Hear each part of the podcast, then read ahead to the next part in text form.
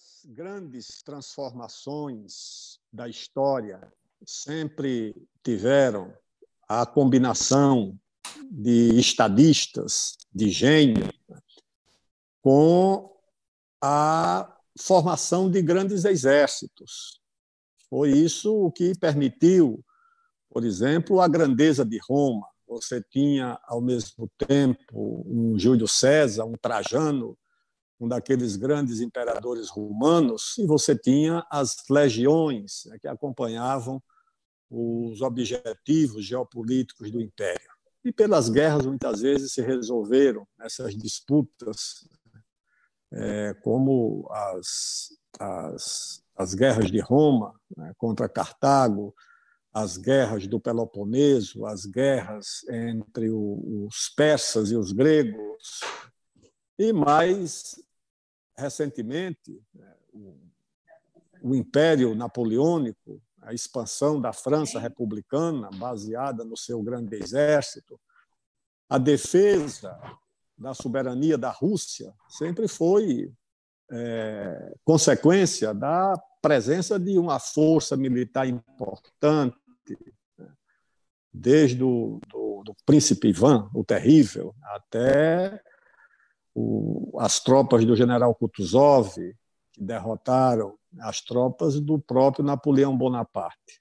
E mais recentemente, né, nós tivemos dois no século ainda no século XIX, a, as guerras franco-prussianas, depois a continuidade delas de certa forma, que foi a Primeira Guerra Mundial, a Segunda Guerra Mundial. Então as nações que tiveram um papel relevante no mundo sempre se apoiaram na no protagonismo de seus grandes exércitos ou de suas grandes armadas. Aqui, aliás, o próprio Barão do Rio Branco dizia que a diplomacia era uma, uma missão importante, desde que apoiada né, por uma grande armada, por uma boa marinha. Essa era, esse era o pensamento do Barão do Rio Branco. E no Brasil, as Forças Armadas no Brasil, ou as instituições armadas, cumpriram desde a nossa, dos nossos primeiros vagidos, dos nossos primeiros momentos como país, um papel importante. Foi pelas armas que nós traçamos o nosso destino de ser um país só e não dois, três ou quatro, como disse o grande Gilberto Freire, lá no campo de Guararapes, né? quando um exército de negros, de índios e de cafusos, mamelucos, mestiços, deram cabo da ambição holandesa de criar um império ou uma colônia ali no Nordeste. Então, nós resolvemos aquele conflito pelas armas. Então, as Forças Armadas no Brasil estão presentes desde a fundação da nossa nacionalidade participaram das lutas pela independência. Né? O Caxias era um jovem tenente, mas participou da Guerra da Independência. O Marquês de Tamandaré, o futuro Marquês de Tamandaré, era um jovem é, voluntário de 16 anos quando se inscreveu na Marinha. E mesmo assim, o, o, o, o Grenfell e o, e o, o almirante Cochrane deram a ele uma missão já de comandar um, um navio naquela idade, naquele momento, naquela circunstância. Um dos navios que perseguiu a, as tropas do, do Madeira de Melo que se retiraram da Bahia. Então, nós tivemos o papel das Forças Armadas na manutenção da integridade do nosso território durante as rebeliões do Império, né, principalmente na Regência, quando nós tivemos guerras civis por todo o Brasil, simultâneas, guerra civil no Rio Grande, no, na Bahia, no Maranhão, no Pará, e a unidade do território foi garantida pelas Forças Armadas. Elas tiveram participação na Guerra do Paraguai, depois na, na abolição, em seguida na proclamação da República. Tivemos uma guerra civil das Forças Armadas, porque eram é, o exército dos tenentes rebeldes e o exército dos legalistas durante os anos 20. Eles ajudaram a Revolução de 30 sob a liderança do Vargas, mas foi a presença do Góes Monteiro que garantiu.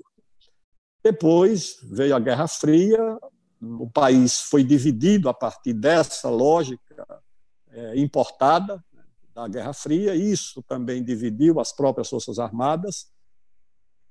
Mas no Brasil, essa instituição ela cumpriu sempre esse duplo papel, né, o papel de defender o país e o papel de construir o país, a construção é, da unidade do território, do imaginário, da identidade, a construção científica, a construção tecnológica, o programa espacial, o programa nuclear, a criação do CNPq, ou seja, as Forças Armadas, fabricação dos primeiros computadores, dos dois primeiros computadores do Brasil, né, o Patinho Feio e o Cisne Branco, né, tiveram a participação da, da aeronáutica e, do, e da marinha. Né. Então, as Forças Armadas ajudaram a criar essa infraestrutura de ciência e de tecnologia no Brasil. Criaram o ITA, né? depois o, o, Centro de Tecnologia Aeroespacial, depois transformado num departamento né, do, do Ministério do Comando da Aeronáutica hoje.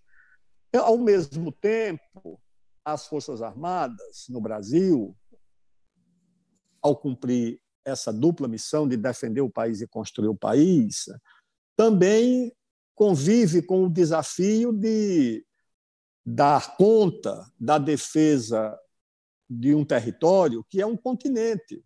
Eu sempre dizia no Ministério da Defesa: a defesa do país é resultado de uma escolha de dois elementos, a escolha e o destino. Quando eu digo destino, eu digo a geografia. É aquilo que você não escolhe. Nós não escolhemos ter 17 aliás, escolhemos, estou dizendo, as Forças Armadas não escolheram ter 17 mil quilômetros de fronteira, ter 4 milhões e meio de águas jurisdicionais, 8 milhões e meio de espaço aéreo, 7 mil quilômetros e meio de litoral. Tudo isso é o desafio da defesa do país.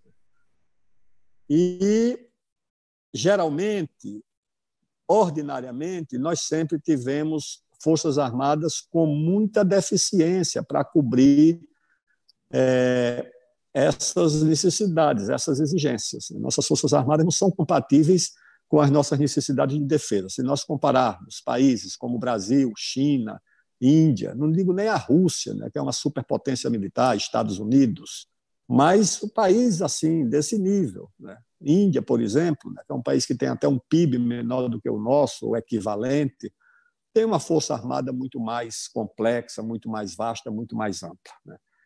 Então, é, essa instituição, né, que foi, como já registrei, né, cortada, né, dividida pela intervenção da, da Guerra Fria, e dividiu o mundo e dividiu o Brasil. Nós importamos esse conflito e as Forças Armadas é, terminaram é, se metendo em, em, em iniciativas né, que dividiram o país, como foi o caso de 64. Nós superamos isso a partir da redemocratização, eles voltaram a cumprir mais o seu papel, né, e hoje eu acho que isso é uma situação pacificada. Né, não vejo como as Forças Armadas possam é, derivar para qualquer tipo de aventura política ou se tornar parte